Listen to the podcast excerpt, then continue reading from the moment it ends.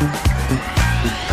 Wir sagen hier bei ISSO ja immer wieder, dass wir uns über eure Meinung zum Podcast freuen. Und das nehmen wir auch ernst und meinen das so. Wir wollen immer besser werden und auch darauf eingehen, was ihr euch wünscht. Genau. Und deshalb haben wir eine Umfrage gestartet, in der wir euch nach euren Hörgewohnheiten und Feedback befragen. Das Ganze dauert rund fünf Minuten, ist anonym. Und jetzt das Coolste. Für euch springt auch etwas dabei heraus. Unter allen Teilnehmenden verlosen wir dreimal AirPods der dritten Generation. Den Link zur Umfrage findet ihr unten in den Show Notes der aktuellen Episoden. Also helft uns noch besser zu werden, klickt auf den Link in den Show Notes oder geht direkt auf podstars.de slash isso, nehmt kurz an der Umfrage teil und gewinnt dabei brandneue AirPods. Ist so, der Ernährungspodcast mit Achim Sam und Julia Rohrmoser.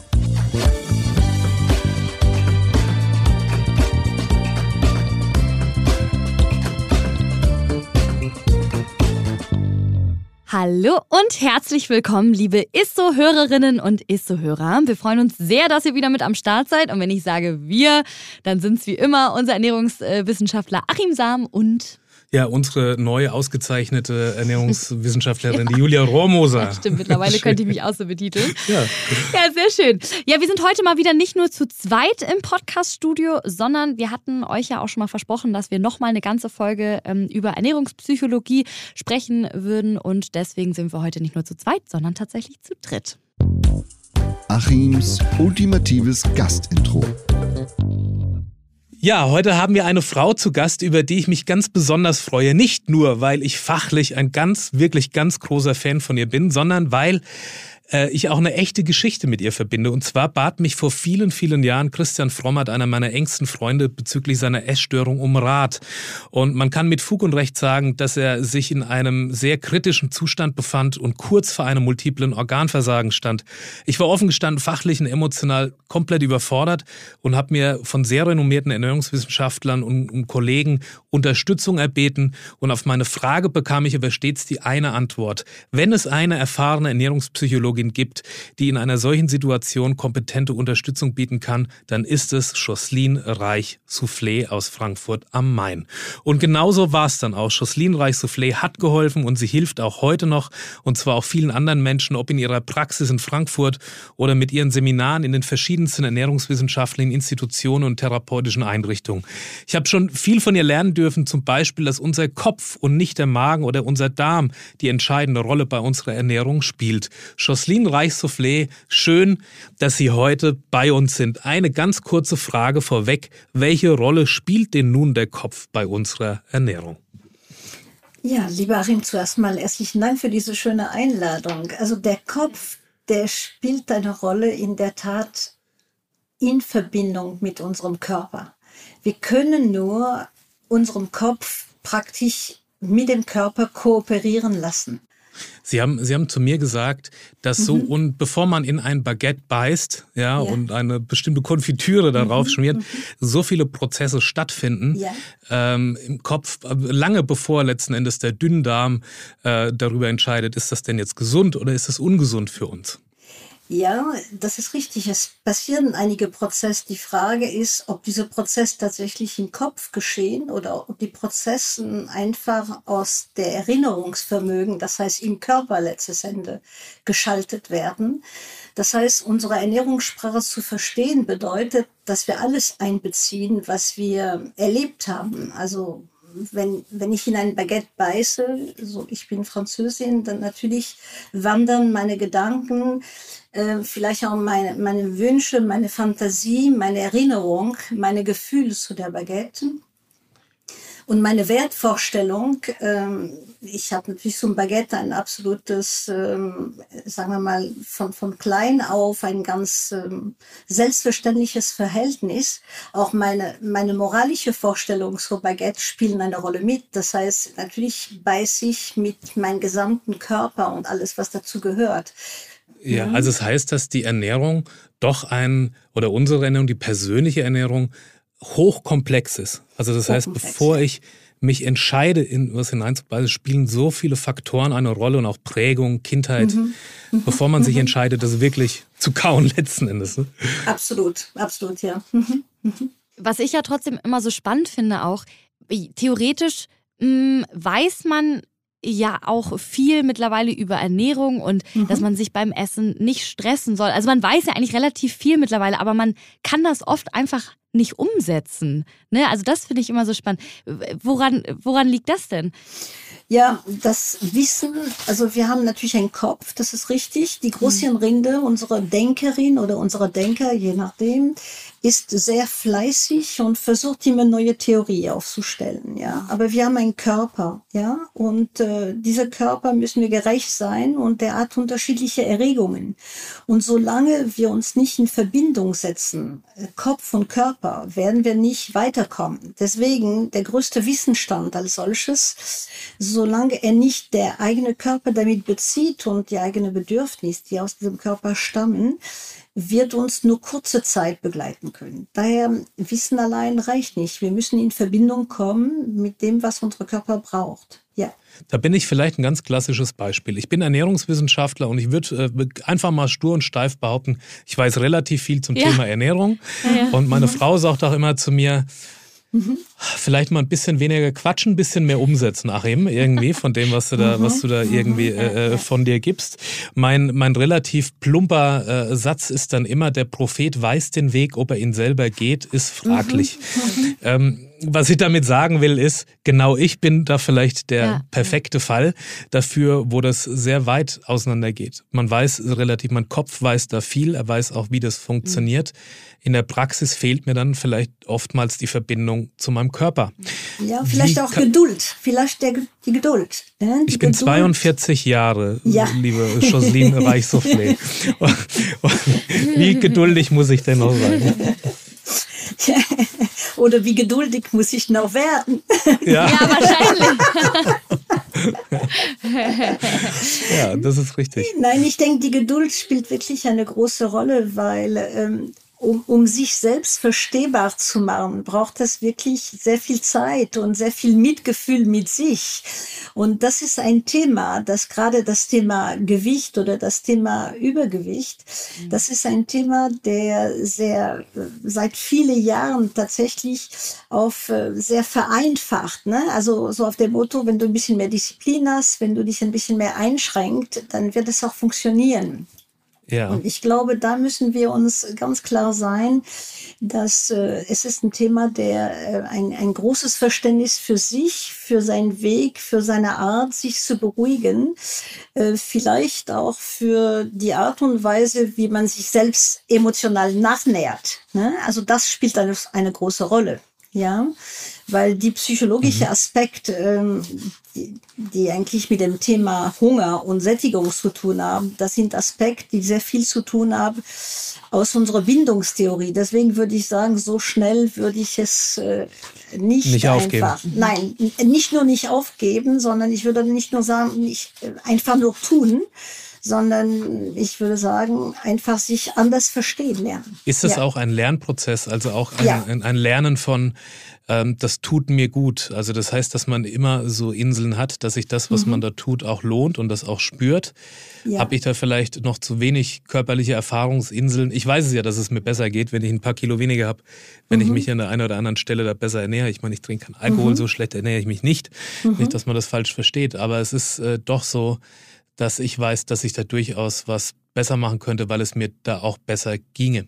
Mhm. Und also bedeutet, ich muss mir auch so Erfolgsgefühle schaffen oder, oder erlebbar machen wahrscheinlich, ne, mit der Zeit. Ja, und vielleicht auch eine Verbindung erstellen zu ihrem Organismus, der sehr jung scheint, eine, also sagen wir mal, eine Befriedigung ähm, geholt hat aus dieser Nahrungsaufnahme.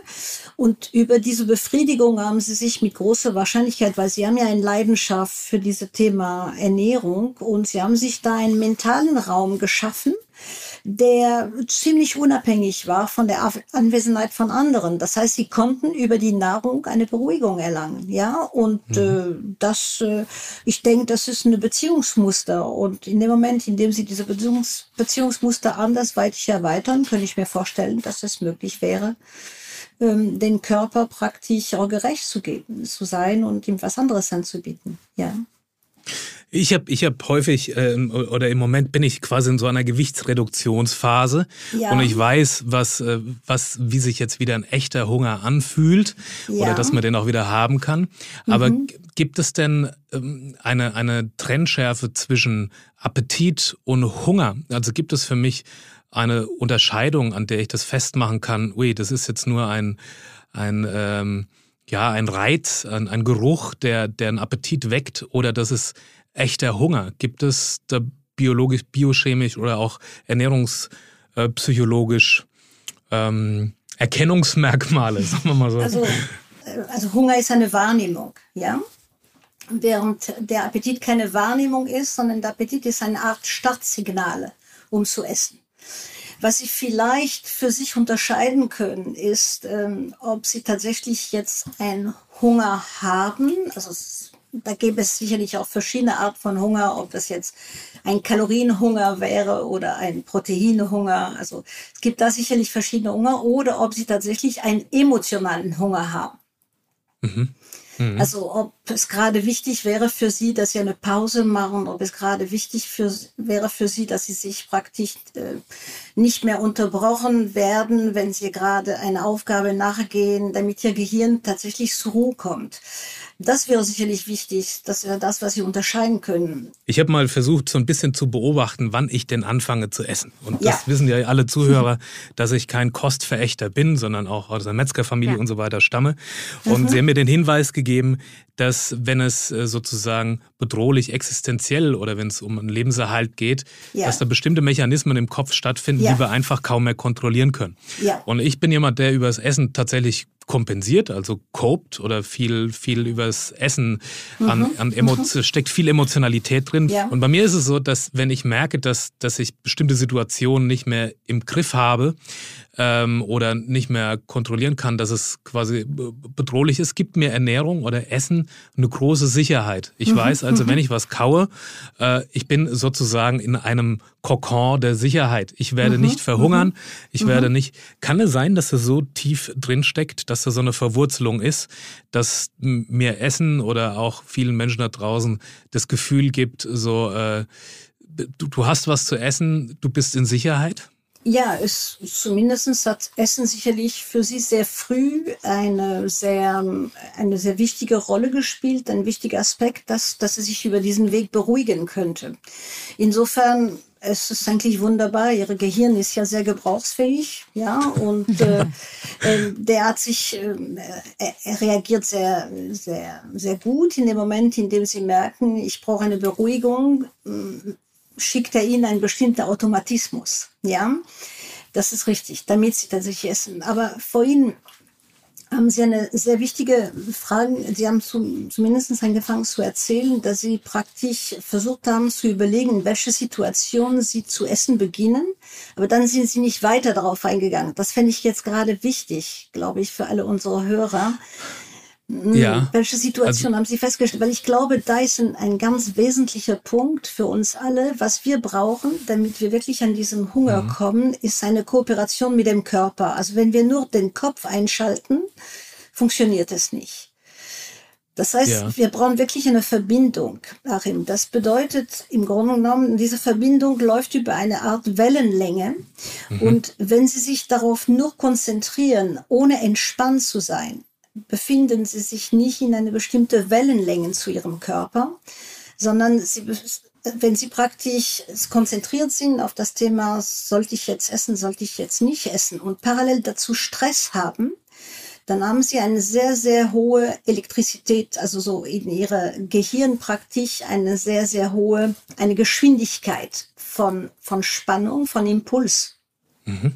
Und die Wahrscheinlichkeit, dass sie da nicht äh, unbedingt das zu sich nehmen, was ihnen gut tut, weil sie sich dann praktisch durch den Stress in bestimmte Gammawellen befinden, ist sehr groß. Wenn sie wiederum entspannen und weiterhin konzentriert auf dieses Thema bleiben, ist die Wahrscheinlichkeit, dass sie das zu sich nehmen, was sie gerade brauchen, deutlich größer. Deswegen wäre es Das ist genau der Punkt. Ja. Mhm. Also äh, die, um, um das vielleicht für alle mal zugänglich zu machen. Ja, ja. Bei mir ist es so, dass wenn ich quasi sehr unter Stress gerate, wenn ich das Gefühl mhm. habe, ich kann mit meinem doch vermeintlich gut funktionierenden Gehirn Ja. Äh, das, und mit meiner Emotion das nicht mehr steuern. Ich bin abhängig von der Umwelt, von der Außenwelt und auch von Emotionalitäten, Ja. dass ich dann zumindest das Essen kontrollieren kann und mir das Essen dann insofern eine Sicherheit gibt. Ich kann das jetzt steuern, ich kann jetzt beeinflussen, ich kann was essen, ich habe das Geld, mir was zu kaufen, den Appetit äh, zu stillen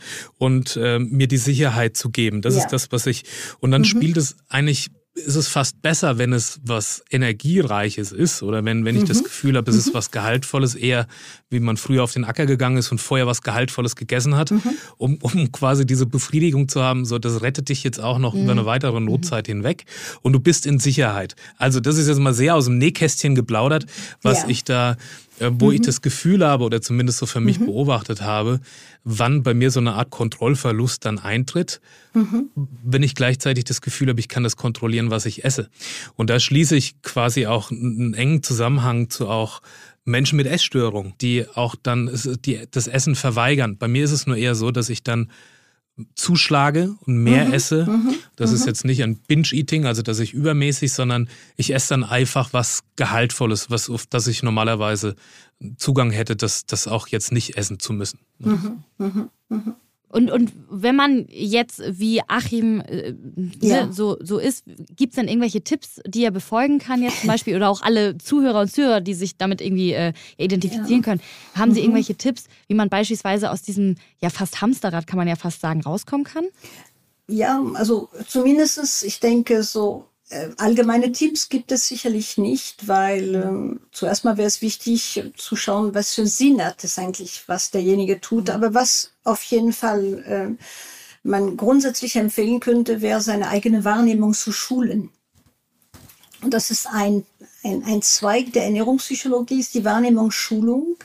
Und die Wahrnehmungsschulung läuft ähm, darüber, also über eine Aufmerksamkeitsschulung. Das heißt, letztes Ende, also der, der erste Punkt der Wahrnehmungsschulung ist die Klarheit und die Präzision. Das heißt, ich äh, versuche durch eine differenzierte Aufmerksamkeit, so wie jetzt Achim begonnen hat, es zu tun. Also er fängt an zu beobachten, in welcher Situation mache ich dieses oder jenes. Ich beobachte zuerst mal das, was ich tue, ohne es jetzt verändern zu wollen, sondern einfach nur aus der Kraft der Beobachtung bekomme ich ein bisschen Licht. Ne? Das ist ein Fokus, den ich draufsetze. Ich würde sagen, das ist der erste Schritt, sicherlich der wesentlichste.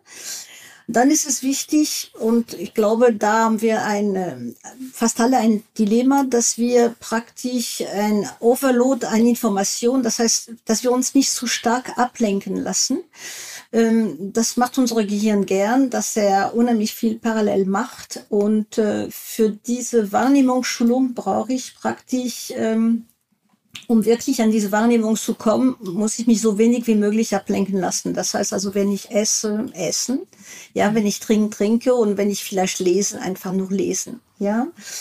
Und ähm, ein anderes äh, vielleicht, was einem helfen könnte, wäre, es macht sicherlich, vorhin hörte von Appetit und von Hunger. Ich, ich denke, es ist wichtig, dass wir uns eine, eine bewusste Zuwendung immer wieder hingeben. Ja, ähm, also bewusste Zuwendung würde bedeuten, in dem Fall, dass äh, vielleicht äh, kann sich Arim ein paar Nahrungsmittel nennen, die er qualitativ als besonders äh, für ihn besonders äh, gut empfindet, besonders beruhigend äh, oder eine bestimmte Menge, von dem er sagt, ja, das ist eine Menge, die tut mir gut, wenn ich sagen wir mal eine kleine Vorspeise esse und eine kleine Nachspeise, es tut mir gut und dass man sich ähm, bewusst mit diese ausgewählte Nahrungsmittel auseinandersetzt. Ne? Weshalb will ich diese Nahrungsmittel und weshalb will ich nicht das andere? Ja. Ähm, und ich glaube, diese bewusste Zuwendung ist ein, eine Form der, der Schulung. Ne?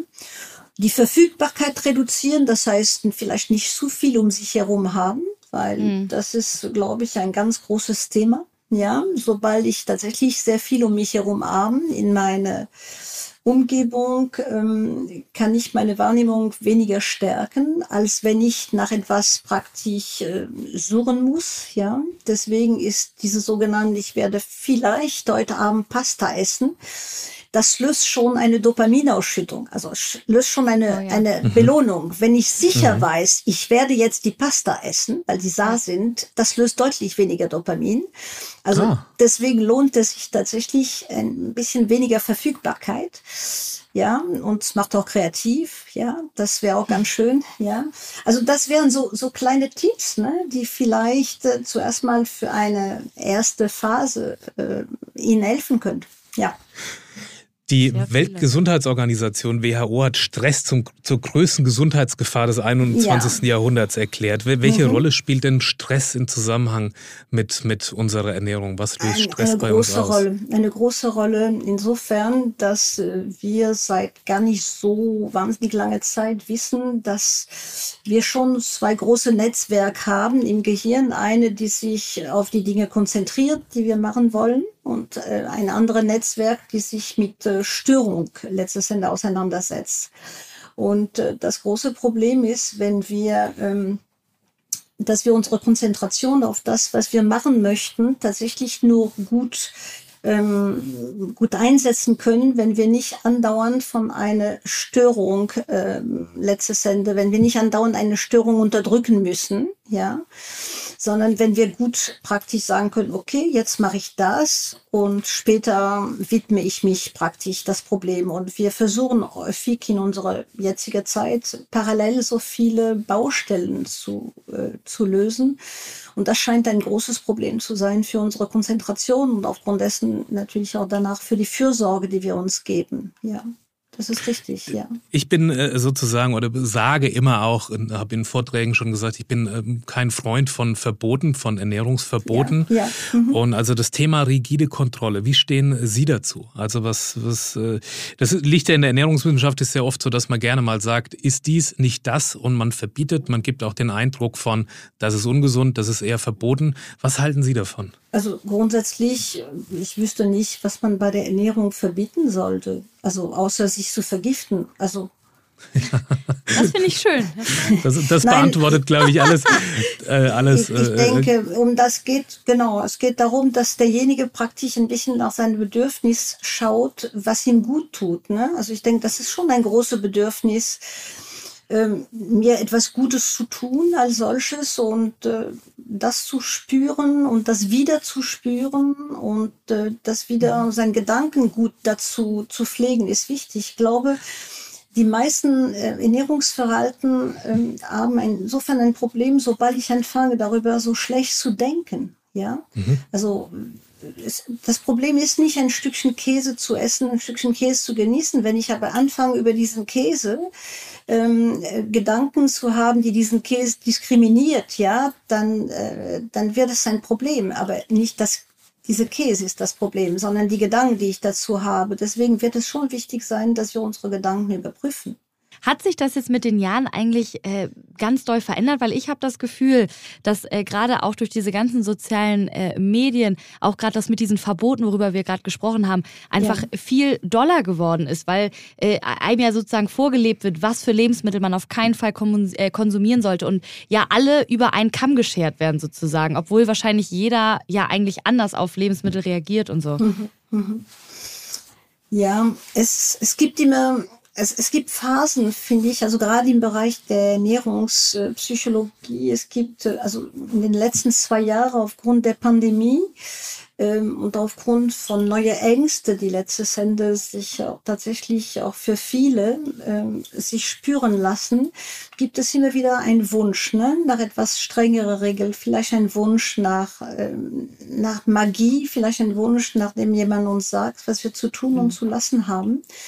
Und dann gibt es wieder Phasen, in denen dieser Wunsch ein bisschen weniger stark geprägt ist. Aber grundsätzlich gesehen, dieser Wunsch nach Listen, dieser Wunsch nach vereinfachter Weg, in dem man plötzlich die Kohlenhydrat verbannt oder das Fett verbannt mhm. oder das Eiweiß, was es alles gibt, sind meistens Wünsche, die für meine Begriff schon ähm, ein, ein reduziertes Denken letztes Ende verspricht, ja, weil sobald ich mich nach einem Muster äh, verhalten soll, dann äh, möchte ich nicht mehr rechts oder links denken. Ich möchte nur das tun, was gesagt wird. Und ich, dieser Wunsch nach Vereinfachung hat vielleicht damit zu tun, dass in diese Dschungel von äh, Erkenntnisse und von Widersprüche der Mensch natürlich ein, ja, eine tiefe Sehnsucht hat, dass man ihm sagt, sag mir einfach, was ich zu tun habe, ja. Und äh, also das kann ich sehr gut nachvollziehen, ja. Die Verunsicherung, die stattgefunden hat die letzten Jahre, führt schon dazu, dass man einen Wunsch hat danach, ja. Ah, okay, also es bedeutet, oder zumindest ist es ein Hinweis, dass beispielsweise so eine Orthorexie, also quasi diese Zwang, gesund zu, sich zu gesund zu ernähren, einfach auch ein, man weiß ja sehr komplex, was ist eigentlich irgendwie was Gesundes, ja. was ist ja. weniger gesund. Mhm. Äh, ein, ein, ein, eine Sehnsucht nach einer Vereinfachung ist, nach einem ja. Ähm, mhm. Plan sozusagen, der mir das vorgibt, der mir das Denken auch ein Stück weit abnimmt. Ja, ich, wenn du keine Frage mehr hast, Achim. Ich habe äh, noch ganz viele Fragen, aber. Wahrscheinlich ich, äh, müssen wir da wahrscheinlich auch nochmal eine zweite Folge oder so dazu machen, weil das Thema ist sehr, sehr tiefgründig, wie man jetzt auch schon merkt und auch wahnsinnig spannend. Also wenn ihr auch noch Fragen dazu habt, dann äh, genau, schreibt uns auch weiterhin gerne. Ähm, wir kommen jetzt tatsächlich schon zum Highlight der Woche. Das Highlight der Woche. Und äh, da wir eine Gästin haben, äh, würde ich sagen, äh, ja, kommt das Highlight der Woche von Ihnen heute, ne? Äh, ich liebe Comté. Comté. Comté. Comté? Comté, das ist ein Käse. Das ah. ist ein Käse, der ist ein wunderbarer Käse aus dem Jura. Ähm, seine Milch wird, äh, kommt von bestimmte, von bestimmte Kühe, von Montbéliard. Das sind Kühe, die nur aus den Jurawiesen praktisch, ah, äh, ja, äh, gefüttert ja. werden. Und das ist eine, äh, und warum ich diesen Käse besonders liebe als solches, er hat mich insofern historisch äh, beeindruckt, weil es haben sich zwei Völker zusammengetan, um die Rezeptur wirklich hinzukriegen, die Franzosen und die Schweizer schon vor viele, viele Jahren. Dann habe ich gedacht, wie schön das ist, wenn unter Völker auch praktisch auch noch Rezepte ausgetauscht werden. Ähm, was mich aber auch besonders fasziniert hat, die erste Fernsehsendung, Werbung von diesem Käse, da saß ein Mann auf großen Flur und meinte nur, ein Comté herzustellen. Für eine Comté-Erstellung brauchen wir ganz viel Zeit. Und da tickte nur eine Uhr. Und das war in einer Zeit, also vor einigen Jahren, in dem alles zählte, was schnell ginge. Ja. Und äh, bei diesem King, es ging nur um die Zeit. Also er braucht vier Monate für eine Reifezeit und ich kann Ihnen einfach nur sagen, äh, also die Comté-Erstellung hat äh, wirklich recht behalten. Mittlerweile ist es weltweit eine hervorragende äh, Käsesorte. Ich, äh, man muss sich Zeit mhm. nehmen. Ja. Ja, genauso wie die Zeit, die ich vielleicht noch braucht, um meinen Körper in Einklang mit meinem Geist zu bringen genau. und mit meiner genau. Ernährung. Genau. Ich ja. liebe den Comté, obwohl ich jetzt gar nicht weiß, wie also er schmeckt. Die sehr gute Comté benötigen 24 Monate Reifezeit, lieber Harim. Das heißt, also der junge Comté braucht vier Monate Zeit. Ein sehr ausgereifter Comté 24 Monate. Alles lassen Sie sich Zeit für diesen Thema. Also ich würde mich auch eher als, als den, an, den überreifen Comté. Ich, ich brauche noch ein bisschen Reifezeit. Achim, das wird schon. Das wird Aber ganz, schon. ganz, ganz herzlichen Dank. Ich ja, glaube, was man, was man da jetzt zumindest mhm. auch mal sehen konnte, wie komplex mhm. das Thema Ernährungspsychologie ist, mhm. wie wichtig das ist, quasi seinen Kopf und den Körper da in Einklang zu bringen und sich dann auch mit seiner, was alles eine Rolle spielen kann und mhm. wie intensiv das ist, das Thema Essen, wie, mit wie viel Emotionalität es verbunden ist. Mhm. Und das ist nicht ein einfaches äh, mhm. Hunger ist mhm. nur ein schlichtes Gefühl, das man vielleicht auch irgendwie vor der Tür stehen lassen kann, sondern dass da mehr dahinter steckt und viele Menschen da draußen auch echte Probleme haben die es zu lösen gilt. Und deshalb ein ganz herzliches Dankeschön für die Ausführlichkeit. Und wir würden gerne noch weitermachen, aber vielleicht machen wir einfach noch eine weitere Folge. Ganz genau. herzlichen Dank. Dankeschön. Gern geschehen.